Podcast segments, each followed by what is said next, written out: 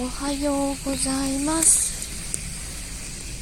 すごい曇ってて暗い朝です。なんかちょっと スマホの画面にポツポツ来た。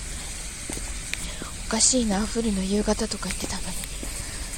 えー、っと 週末にちょっと資格試験を受けてきて、まあ、難しかったんですけど、まあ、結果は来月なのでどうかなというところです。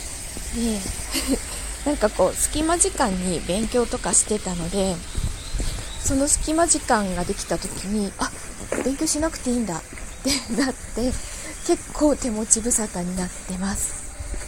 でもまた朗読再開したり絵をいっぱい描いたりしたいなと思ってます。では今週も頑張りましょうね。じゃあ行ってきます。